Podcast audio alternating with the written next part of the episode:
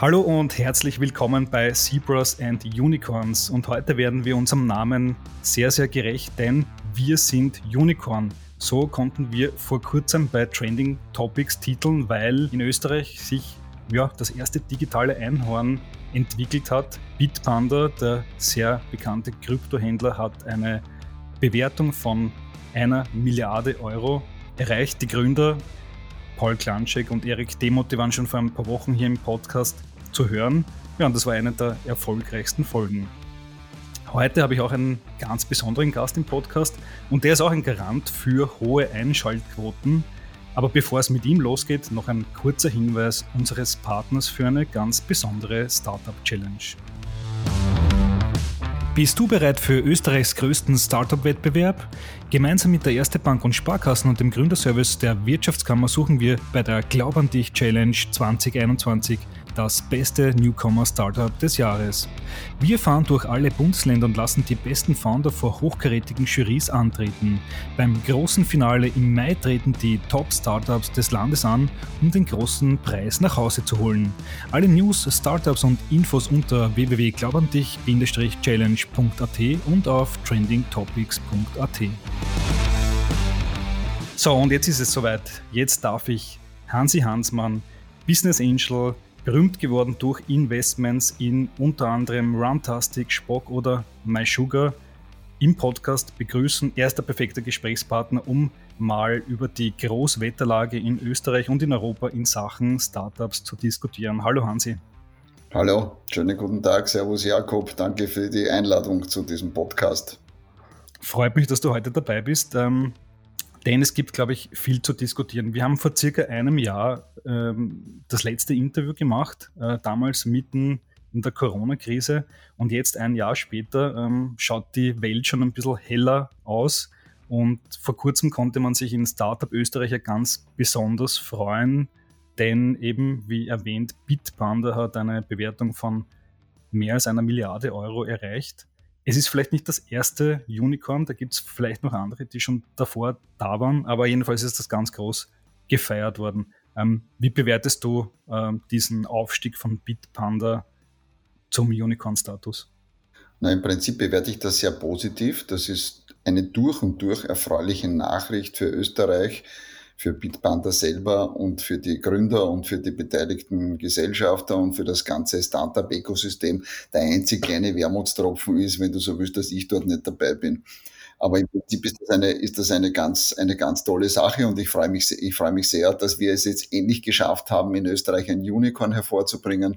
Wobei ich schon immer der Meinung bin, dass dieses Unicorn-Denken, das ist ja eigentlich ein bisschen mehr so eine Metapher man hat nicht viel davon, wenn man ein Unicorn hat und sonst nichts. Es ist, aber es drückt natürlich aus, dass aus dem hiesigen Ökosystem heraus es möglich ist, ein, ein Startup so groß werden zu lassen, dass es eben eine so hohe Bewertung erzielen kann. Und das war eigentlich irgendwie schon notwendig, dass das passiert. Weil auch rundherum in den kleineren Nachbarländern das lange vor Österreich passiert ist, wo wir uns gewundert haben, wieso geht es dort und wieso geht es bei uns nicht. Hm. Warum ging es bisher bei uns nicht? Was ist da deine Analyse? Äh, natürlich hat es auch ein bisschen mit Zufall zu tun. Ich meine, sicher sind die beiden Gründer von Bitbanda, so ich sie kennenlerne, sind herausragende und hervorragende Gründerpersönlichkeiten. Ähm, aber es hängt natürlich ganz stark mit dem Timing zusammen. Das Timing war genau richtig. Erstens ist das Krypto-Thema natürlich äh, kommt ihnen genau zur richtigen Zeit zugute. Und zweitens kommt auch was dazu. Es ist heute in diesem, seit letztem Jahr ungefähr kann man sagen, eine Spur leichter geworden im europäischen Raum überhaupt so hohe Bewertungen zu erzielen, weil ähm, vor allem große US-amerikanische VCs mit unglaublichen Geldmengen und großen Investitionsdruck nach, Öst nach Europa und auch nach Österreich gekommen sind. Es ist sehr, sehr viel Geld im Markt und dieses Geld sucht Targets und das finden es dann natürlich auch in Österreich. Mhm. Zuletzt ja auch bei Go Student, die haben ja nicht ganz so viel geraced wie, wie Bitpanda, aber trotzdem auch 70 Millionen Euro. Das war ja vor ein, zwei Jahren in Österreich ja eigentlich fast nicht denkbar. Da gab es einige wenige große Runden man erinnert sich natürlich an, an Tour Raider, Äh, auch die, die letzte Runde von Bitpanda äh, 2020, die war ja so in der Gegend, glaube ich, von 40 Milli Millionen Euro. Aber sonst gab es ja nicht viel. Das heißt, ähm, am Ende muss man dann doch festhalten, dass man bei diesen großen Runden auf die Amerikaner angewiesen ist. So ist es. Alle großen Runden haben eigentlich als Lead Investor amerikanische VCs oder Private Equity äh, Leute drinnen gehabt. Es war auch bei Adverity so, es war bei Planradar so, es war bei Bitpanda bei der ersten und jetzt auch bei der, bei der letzten äh, Runde so und es ist auch bei Go Students so. Mhm. Jetzt kann man sagen, für das Startup selber ist das nicht so wahnsinnig wichtig, woher das Geld kommt wir Österreicher oder auch die Europäer, was unseren eigenen, unser eigenes Ego betrifft und den Stolz betrifft, könnten sagen, vielleicht wäre es gescheiter, wir würden das mit europäischem Geld finanzieren. Äh, aber letztendlich hat sich schon auch herausgestellt, dass das ja nicht unbedingt so wichtig ist. Das heißt, wenn eine Company, wenn da nicht österreichisches oder sogar nicht europäisches Geld reinfließt, dann ändert es ja nicht unbedingt daran was, dass die Arbeitsplätze und die Wertschaffung doch im Land bleiben. Hat sich, by the way, auch bei meinen drei großen Exits genauso herausgestellt. Es waren ja auch keine österreichischen Käufer, aber trotzdem haben die, also sowohl uh, Runtastic als auch Spock als auch, als auch MySugar in der Zeit nach dem Exit deutlich an Personal zugelegt in Österreich.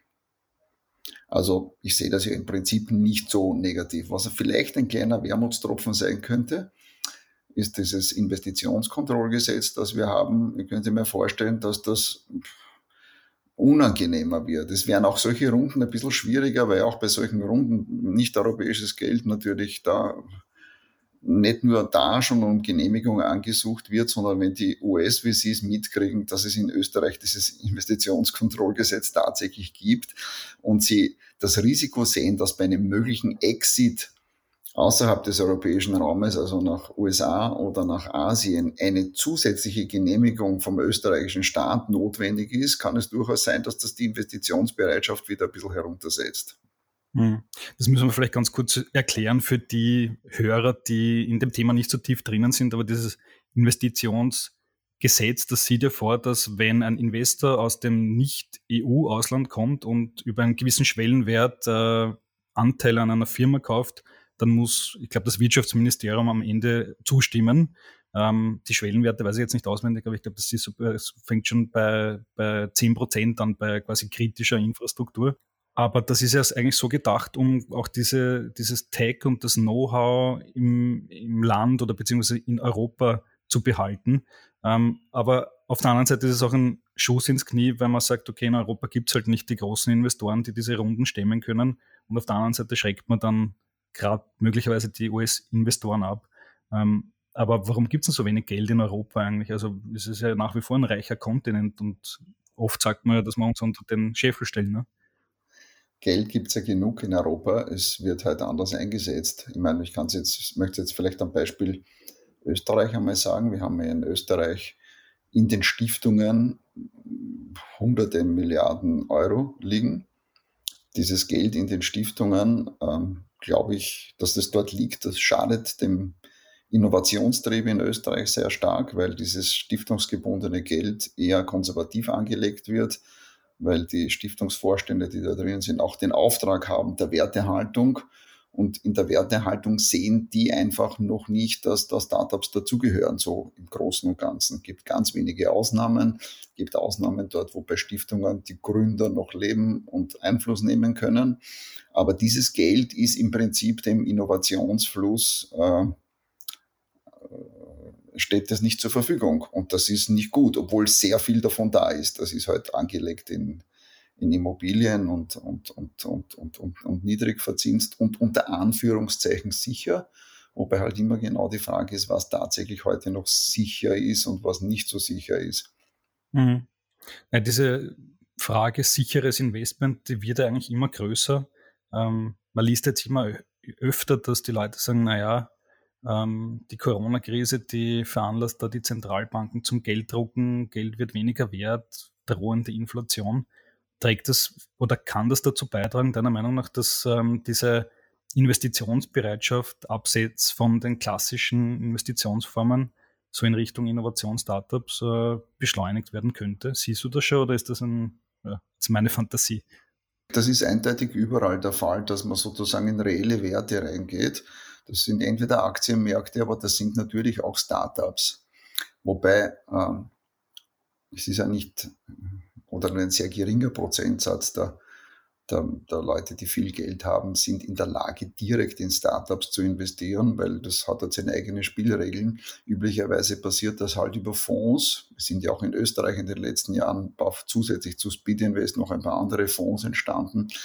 Aber da müsste einfach mehr passieren weil nur über Fonds auch das Risiko gestreut werden kann. Ich kann niemandem empfehlen, keinem Business Angel und keinem privaten Investor zu sagen, hey, da gibt's ein großes, vielversprechendes Startup, und gib dort viel Geld rein. Das kann ich, das kann ich niemandem empfehlen. Ich kann nur sagen, bau dir ein Portfolio auf, mach 15, 15 oder am besten 20 Startup-Investments. Nur dafür braucht man sehr viel Zeit, muss man sich sehr viel damit beschäftigen und auch gut auskennen. Das heißt, die Lösung ist natürlich, dass diese Personen oder Family Offices äh, in, ähm, in Fonds investieren, weil dort ist ein professionelles Fondsmanagement und der Fonds investiert halt in 20, 30 oder 100 Startups und durch die Risikostreuung ist, glaube ich, heutzutage bei einem halbwegs gut geführten Fonds das Risiko durchaus sehr gering. Also auch wenn in Startups und Innovation äh, investiert wird, ist das Risiko sehr gering. Also sein ganzes Geld verliert man dann normalerweise gar nicht. Ähm, aber ich glaube, dass man da durchaus sehr gute Renditen im Durchschnitt erwirtschaften kann. Hm. Denkst du, dass, da, dass es in Österreich da bald mehr Fonds geben könnte? Siehst du da Bewegung am Markt oder ist jetzt alles ein bisschen so abwartend, mal schauen, wie, wie Corona verläuft? Naja, ich denke schon seit zehn Jahren, dass bald ein bisschen mehr kommt und irgendwie kommt es schon, aber es kommt halt mit unglaublicher langsamen Geschwindigkeit. Wir würden in Österreich einen sogenannten Fund of Funds brauchen, der das Entstehen von neuen Fonds fördert und in neue österreichische Fonds Geld investiert, sodass die sich leichter tun mit dem, Fund, mit dem Fundraisen. Und ich glaube, dass ein Fund of Funds, da gibt es ja gute Beispiele dafür. Israel hat es vor 20 Jahren gemacht, einen riesengroßen staatlichen Fund of Fund. Aus dem sind über 400 Fonds, Venture Capital Fonds in Israel entstanden. Und der Staat, der das am Anfang mitgetragen hat, hat längst mit guter, mit guter Rendite sein Geld da wieder zurückbekommen daraus. Das hätte man in Österreich, hätte man schon längst machen sollen in Österreich. Aber diese Dinge gehen halt sehr, sehr langsam bei uns, wenn überhaupt. Mhm. Ja, wärst du da nicht prädestiniert dafür, dass du sowas mal in die Gänge setzt? Du bist ja ein großer Name, du hast ja auch guten Zugang zu Entscheidungsträgern und so weiter. Naja, ich selber bin ja nicht so der Fondsinvestor, sondern ich bin, wenn du so willst, mein eigener Fonds. Ich habe ja mein eigenes Portfolio äh, und das braucht natürlich schon den größten Teil, den größten Teil meiner Zeit und meiner, und meiner Ressourcen. Daneben bin ich zwar daran interessiert, dass sich das österreichische Ökosystem weiterentwickelt, aber das ist nicht mein Hauptziel. Das muss ich ganz ehrlich und offen sagen. Mein Hauptziel ist nicht, Österreich muss super werden, sondern mein Hauptziel ist, mein Portfolio muss super werden. Und wenn ich was dazu beitragen kann, dass Österreich und das Ökosystem sich besser entwickelt, dann werde ich das tun, aber das, da werde ich nicht meine ganze Arbeitskraft reingeben. Ich meine, ich mache genug Vorschläge. Du selber weißt das, dass seit zehn Jahren, seit du mich regelmäßig interviewst, ich mehr oder weniger wie auf einer Schallplatte auf die auf dieselben äh, Fragen auch immer dieselben Antworten gebe. Sei es jetzt von mir aus Fund of Fund, sei es, sei es jetzt neue Rechtsform, sei es jetzt die Rot-Weiß-Rot-Karte, sei es jetzt äh, Incentivierung von privatem Kapital. Das ist wie eine Schallplatte, die immer wieder gespielt wird und irgendwie passiert nichts.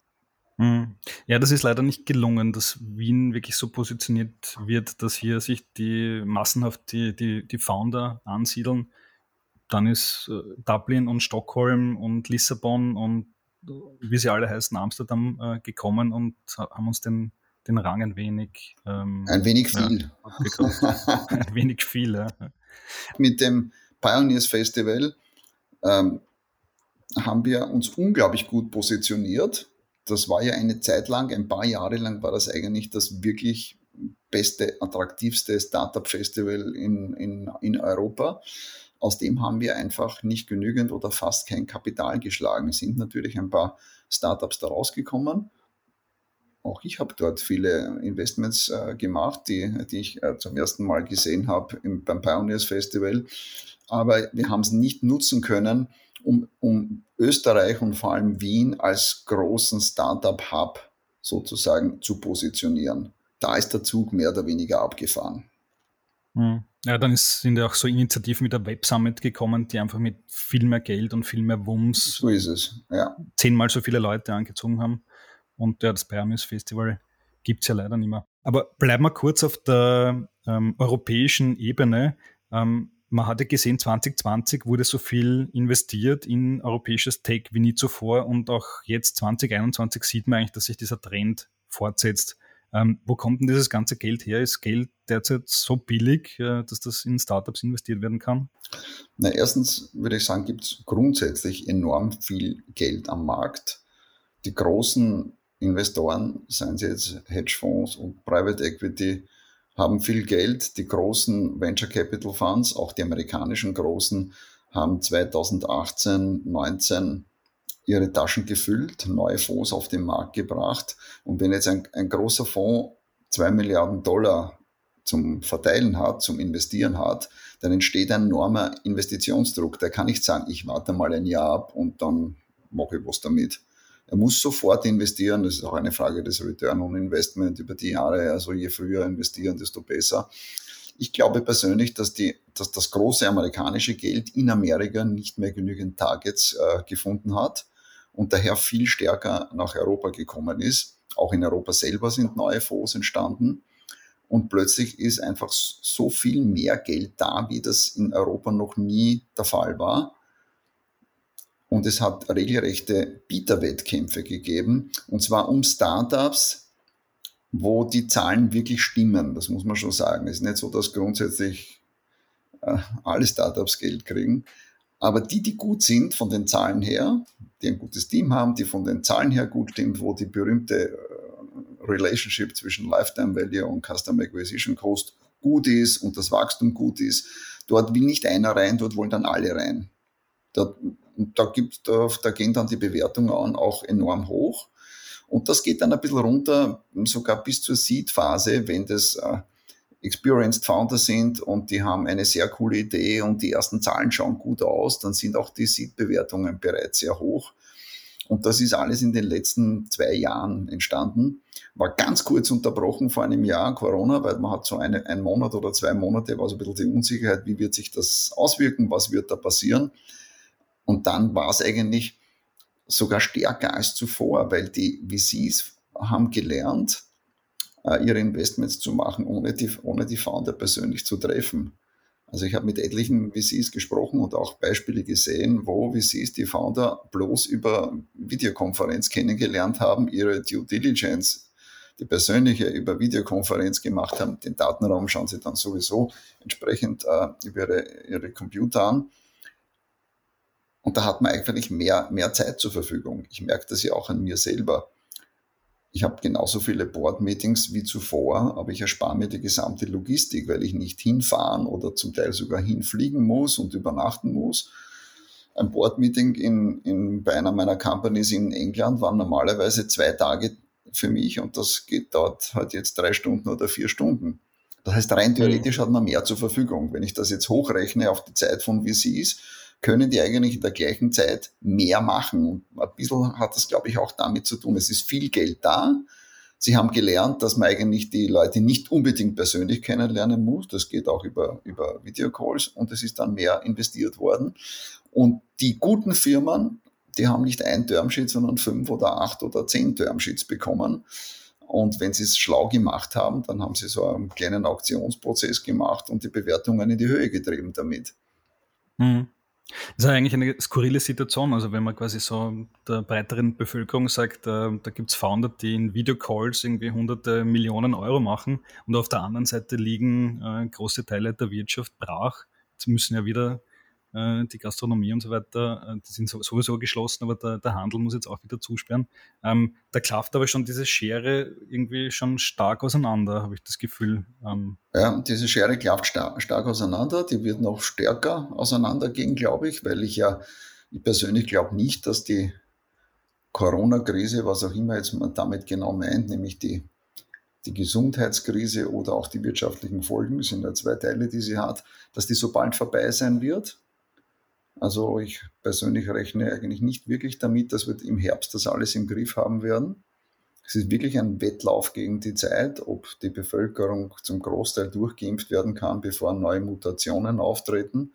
Und wenn dann Mutationen kommen, die mit den hiesigen Impfstoffen nicht beherrscht werden können, müssen die Impfstoffe nachgebessert werden, beziehungsweise neue Impfstoffe entwickelt werden. Es ist wirklich ein Wettlauf mit der Zeit.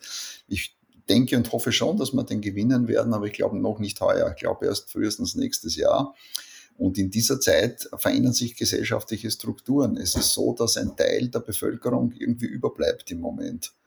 Das ist genau, ganz enorm schade und das kann unangenehme Folgen haben. Wir abdriften nach rechts und Populismus wird stärker hervortreten, weil man die Leute auch irgendwie dann abholen muss und die den, den, deinen Job nicht hast und wenn du dein kleines Geschäft als Unternehmer nicht mehr hast und keine Chance, irgendwo anders was zu machen, da muss man sich tatsächlich Lösungen, Lösungen äh, einfallen lassen, weil sonst haben wir äh, große gesellschaftliche Probleme, nicht nur in Österreich, sondern jedenfalls in Europa und möglicherweise und wahrscheinlich auch in anderen Teilen der Welt, also in den USA. In, in, in Asien haben sie das ja anscheinend ein bisschen besser im Griff. Hm. Also siehst du das auch schon ein wenig als Gefahr, dass da so eine digitale Elite entsteht, die viel Geld hat? Ja, ähm, na, die ist ja schon da. Die ist eh hm. schon da. Die digitale Elite mit viel Geld, da braucht man nur in Silicon Valley schauen. Da gibt es eine große digitale Elite, Elite mit, unglaublich, mit unglaublich viel Geld. Und die, die schleudern mit den Millionen eigentlich nur so herum und alles, was auf der Welt interessant und attraktiv ist. Und die erkennen das auch sehr schnell und können hohes Risiko gehen, geben sie neues, frisches Geld wieder rein und vermehren damit ihr Geld. Also da sind wir heute in Österreich und auch in Europa auch in der, in der, in der Hinterhand. Mhm. Und es wäre vielleicht auch eine Aufgabe für auch europäische Gründer, sich äh, vielleicht auch dieses Problem äh, anzunehmen und vielleicht auch dafür Lösungen zu bauen. Wäre mal interessant. Ähm, Social Entrepreneurship ist ja, glaube ich, schon eine Stärke in, in Europa. Ja, das ist, also ich würde sogar noch einen Schritt früher gehen. Was mich also am allermeisten stört in dieser gesamten Covid-Situation, ist die, dass man, wenn man drüber nachdenkt, eigentlich äh, zum Schluss kommt, dass die gesamte Pandemie digital unglaublich gut unter Kontrolle zu bringen wäre. Wir haben alle digitalen und technologischen Möglichkeiten, um die Pandemie unter Kontrolle zu haben. Wir setzen sie bloß nicht ein. Ich meine, es gibt diesen Anfang damit, also die Stop Corona App und die funktioniert ja irgendwie, glaube ich. Es hat natürlich auch damit zu tun, wie sehr man selber diszipliniert ist und, seine, und, seine, und, und das alles pflegt. Aber wenn man mehr Augenmerk auf das legen würde, wenn man, wie ich immer sage, 20, 30, 50 Leute aus der Startup-Szene, die richtig guten, intellektuell besten Köpfe zusammenholt und sich dieses Problems annimmt, ich glaube, da könnte man echt was weiter bewegen. Das kostet im Vergleich nichts und kann unter Umständen viele, viele Milliarden ersparen. Das hätte man schon längst machen müssen, natürlich. Aber ich meine, mhm. ich würde jetzt noch anfangen, weil wer weiß, wie mhm. lange wir dieses Problem noch haben. Wir glauben immer, jetzt werden wir eh bald geimpft sein und dann ist alles wieder gut. Das glaube ich nicht. So schnell wird das nicht gehen. Mhm, ja. Na, es gab ja schon viele, viele Startups, die ja was getan haben oder tun wollten. Ähm, die Erfolge diesbezüglich sind eher gering geblieben aus heutiger Sicht, muss man leider sagen. Auch die, die Stop Corona App und dann gab es auch eine Startup-Initiative, die eine vergleichbare App äh, machen wollten, ist dann auch wieder im Sand verlaufen, leider. Ne? Aber so ist das halt in Österreich. Naja, so ist das halt. Ich meine, jetzt kann man sagen, dass wir zehn Jahre im Startup-Bereich ein bisschen hinterherhinken und nie von staatlicher Seite die Anschubunterstützung bekommen haben, die es ermöglicht hätte, einen, ein wirklich großes, funktionierendes Ökosystem machen, ist schade, aber damit kann man halt leben. Aber bei dem anderen geht es ja darum, da geht es um unser Leben. Ich meine, es gibt nichts Wichtigeres als unsere Gesundheit und unser Leben. Und im Moment äh, haben wir das einfach nicht im Griff und es hätte die Möglichkeit gegeben und gäbe es immer noch, das besser in den Griff zu kriegen. Und dafür mhm. sollte man einfach Initiativen setzen. Das muss natürlich von der Politik ausgehen. Es kann ja nicht ein Startup sagen, ich mache das jetzt und ich habe das im Griff. Das funktioniert natürlich nicht. Das muss eine, eine Initiative sein, wo wirklich die richtigen Leute drinnen sitzen. Hm. Okay, also liebe Politiker, die ihr da gerade zuhört, äh, macht's was. Es ist noch nicht zu spät, äh, aber es ist trotzdem ein bisschen fünf vor zwölf, oder? Das sagst du ja auch. Bisweilen. Ja. Äh, ich würde noch gerne äh, zu sprechen kommen äh, auf quasi dieses Investorenthema. Ähm, man hat jetzt gesehen, dass es viele, viele große Runden in Europa gibt und mittlerweile ist auch dieser Specs-Trend von den USA nach Europa gekommen. Also quasi Börsenmantelfirmen werden zusammengeschlossen mit Startups oder eigentlich Scale-Ups, um die möglichst schnell an die Börse zu bringen. Wie bewertest du diesen Trend? Ist das nur positiv zu sehen oder muss man ein bisschen sagen, okay, da ist ein bisschen Blasengefahr? Ja, natürlich ist Blasengefahr. Und dieser Trend, dass die nach Europa kommen, der ist ja zweifach. Das eine ist die, dass es jetzt auch in Europa einige Specs gibt. Noch nicht, die schießen noch nicht wie die Pilze aus dem Boden, so wie in, wie in den USA. Aber das zweite ist, dass US-Specs europäische Targets suchen. Das hat mit dem zu tun, was ich vorher schon gesagt habe. Es ist, ich meine, die Specs gibt es deswegen, weil es zu viel Geld am Markt gibt. Die Specs werden in erster Linie von großen Hedgefonds, die auf enormen Geldmengen sitzen, betrieben. Es gibt ja mehrere hundert Specs oder vielleicht ist die Zahl gar nicht mehr aktuell, weil ich glaube, allein im Jänner oder Februar, als ich mir das angeschaut habe, sind 50 oder 60 Specs in den, in, in, in den USA gemacht worden. Im Schnitt haben die so 200 bis 400 oder 500 Millionen Dollar in Cash am Konto und die suchen Targets und die finden einfach in den USA nicht mehr genug Targets und daher kommen die nach Europa. Also auch mein, in meinem eigenen Portfolio sind wir von US-Specs angesprochen worden. Das Problem ist, Spec ist ja im Prinzip nichts anderes als ein verkürzter IPO. Das heißt, es werden dir sozusagen ein paar Anfangsarbeiten abgenommen und ein bisschen Risiko vom IPO abgenommen. Aber man ist dann halt, wenn, ich, wenn jetzt eine Firma sagt, okay, ich möchte in einem Jahr oder in zwei Jahren einen IPO machen, dann bereitet man sich halt ein Jahr ungefähr darauf vor. Und wenn man das mit einem Spake macht, dann kann man in zwei oder drei Monaten an der, an der Börse sein. Das heißt aber natürlich nicht, dass die Firma dann ready ist, für, um an der Börse gelistet zu sein. Da muss ja sehr, sehr viel passieren. Ähm, das ist zwar verlockend, muss ich sagen, sehr verlockend, wenn, wenn, wenn eine Portfolio-Company von mir so ein Spec-Angebot bekommt. Und das ist eine riesengroße Karotte, wo man versucht ist zu sagen, ja, das machen wir. Und wenn du dann wirklich ernsthaft darüber nachdenkst, musst du sagen, nein, das kannst du eigentlich nicht machen. Besser ist, du bereitest in Ruhe, deine, bereitest dich, wenn du einen IPO machen willst, in Ruhe darauf vor und nimmst dir die Zeit, die du brauchst. Du kannst nicht einfach sagen, hm, und in zwei Monaten bin ich ja dann Nasdaq auch wenn es geht. Das mhm. kann grausame Konsequenzen haben. Aber Stack ist ein Zeichen von zu viel Geld im Markt und ich glaube schon, dass der Markt sehr, sehr überhitzt ist im Moment. Und es gibt durchaus auch Leute, die sagen, da wird es eine ganz große Korrektur geben, entweder in der zweiten Hälfte dieses Jahres oder Beginn nächsten Jahres und diese Stimmen werden schon ein bisschen stärker. Mhm. Na, kürzlich hat ja auch ähm, Lilium ähm, Flugtaxi-Hersteller aus Frank Deutschland. Thelen, ja. Genau, Frank Thelen, der Investor ist an Bord, äh, ein Spec angekündigt. Und ähm, das ist sicher eine coole Firma, aber ich habe mir dann auch gedacht, okay, Bewertung 3,3 Milliarden Dollar, glaube ich, aber die haben noch keinen einzigen Passagier von A nach B geflogen, während ähm, hunderte Fluglinien am, am Boden stehen, teilweise geringer bewertet sind, äh, auch keine Passagiere von A nach B bringen. Ähm, da dachte ich mir dann auch ein wenig, okay, wo kommt jetzt diese Bewertung her? Also wo, worauf fußt die? Naja, ich meine, die kommt natürlich daher, dass du, dass das Spec hat ja einen Börsenwert mit dem Geld. Und wenn man dann die, äh, diese Spec fusioniert oder mergt mit, mit einem Target, also mit Lilium in dem Fall, dann muss man halt schauen, wie der Markt das annimmt, ob dieser Börsenwert dann hält oder ob der Börsenkurs runtergeht oder raufgeht. Muss man sehen, äh, wenn es dann soweit ist, natürlich.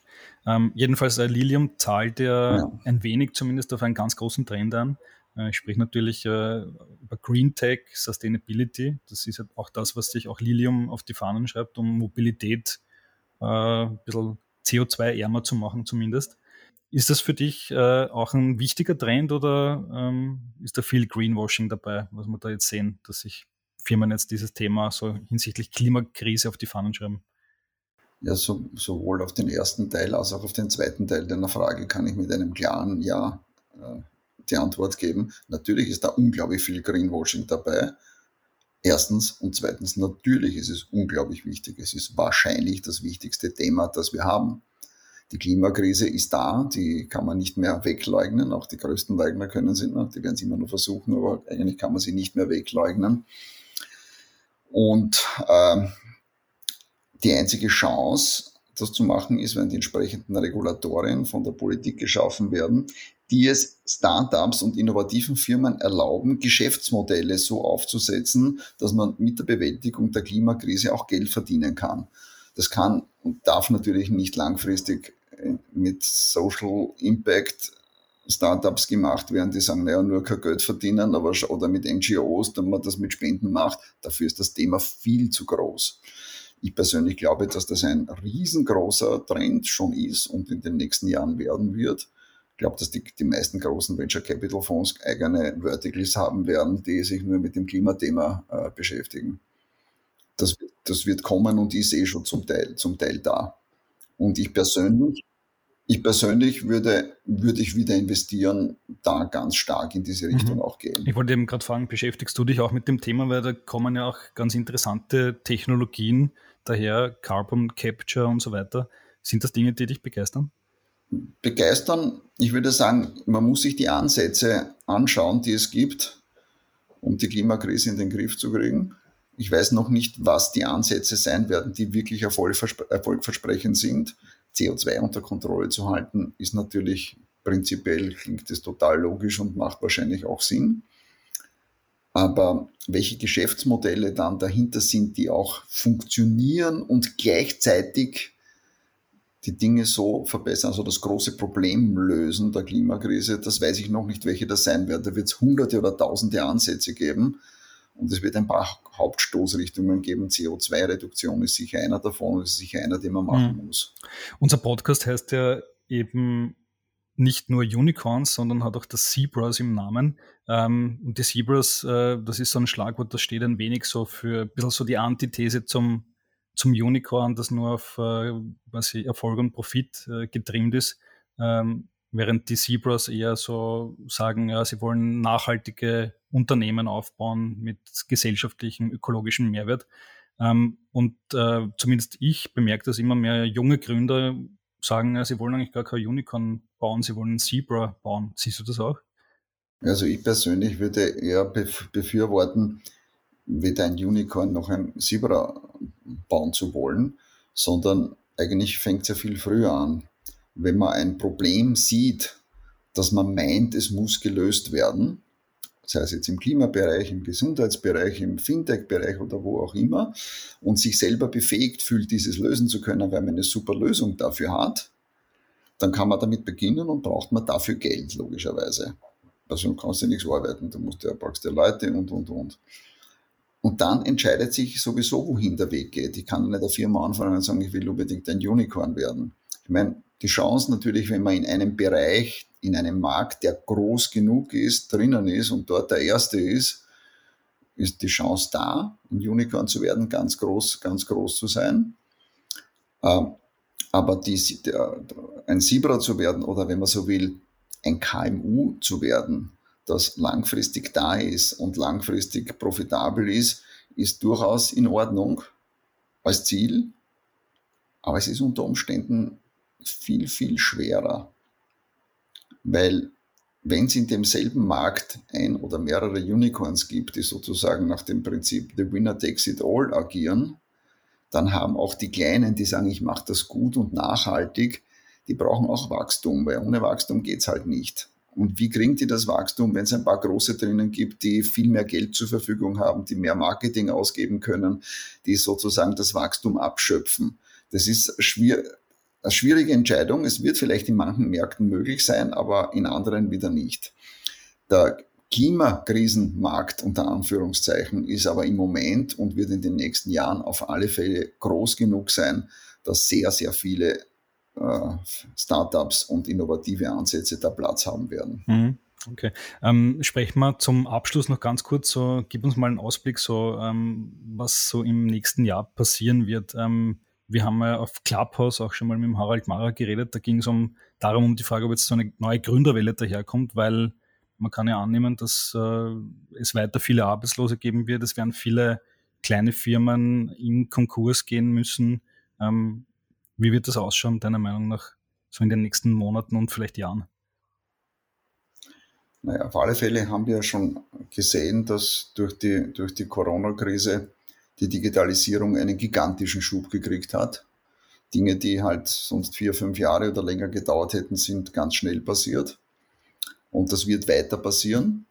Das ist auch der Grund, warum das, was du am Anfang erwähnt hast, das Startup Go Student so einen unglaublichen Schub bekommen hat, weil die natürlich auch vom Timing her genau zum richtigen Zeitpunkt eine Lösung anbieten, die am Markt gesucht wird, nämlich Nachhilfestunden online zu geben auf eine vernünftig gut äh, organisierte Art und Weise hat vor, vor Corona keiner wirklich so gebraucht. Ja, Nachhilfestunden macht man schon, war, waren ja auch vor Corona da und haben sich schon weiterentwickelt, aber nicht so gigantisch. Und in Corona sind sie explodiert, weil die Leute gelernt haben, die Leute, die Kinder sind nicht in die Schule gegangen, die sitzen zu Hause. Da ist sicher ein Markt, der größer wird. Also EdTech ist ein ganz, ein ganz großer Bereich, wo viel passieren wird. Klimakrise ist ein großer Bereich, wo viel passieren wird. Ich glaube, dass Gender Diversity etwas ist, wo sich viel tun wird. Das ist, by the way, auch eine der wenigen Chancen, die wir, glaube ich, in Österreich haben, um noch einen Space, sofern man das als Space bezeichnen kann, besetzen zu können. Das wäre ziemlich cool, wenn wir da auf dieses Thema Gender Diversity, Female Founders ganz stark losgehen würden, weil das tut eigentlich kein großes Ökosystem in Europa, soweit ich weiß, bis jetzt. Das könnten wir machen und wir besetzen. Es würde vielleicht dazu führen, dass wir eben nicht nur die österreichischen Gründer und Gründerinnen haben, sondern unter Umständen solche aus anderen Ländern dann nach Wien her bewegen könnten. Darum geht es ja beim großen Ökosystem. Mhm. Äh, es werden sehr viele innovative Ansätze kommen in all diesen Bereichen und das wird eben viele Gründer und Gründerinnen auf den Plan rufen. Und wie immer werden halt einige erfolgreich sein, viele werden für sich selber Lehren daraus ziehen können und, und, und lernen, Unternehmertum lernen und viele werden auch scheitern. Aber die Gesamtmenge, glaube ich, wird, wird wachsen. Und Geld ist auch genug da, um das zu finanzieren. Und wird, es wird auch immer selbstverständlicher werden, Startups zu finanzieren. Hm. Okay, also zum Abschluss noch durchwegs gute Aussichten für die Gründerszene in Österreich und in Europa. Hansi, vielen, vielen Dank für das Gespräch. Hat mir wirklich Spaß gemacht. Das war ein äh, ja, Querritt durch die, die europäische Gründerlandschaft. Super spannend. Vielen Dank für deine Zeit. Ich danke dir, Jakob, für das Interview. Immer eine Freude, von dir interviewt zu werden. Super. Vielen Dank äh, euch da draußen fürs Zuhören. Das war's von Zebras and Unicorns. Bis zum nächsten Mal, wenn wir uns wieder mit einem spannenden Gast im Podcast melden. Bis dann und ciao.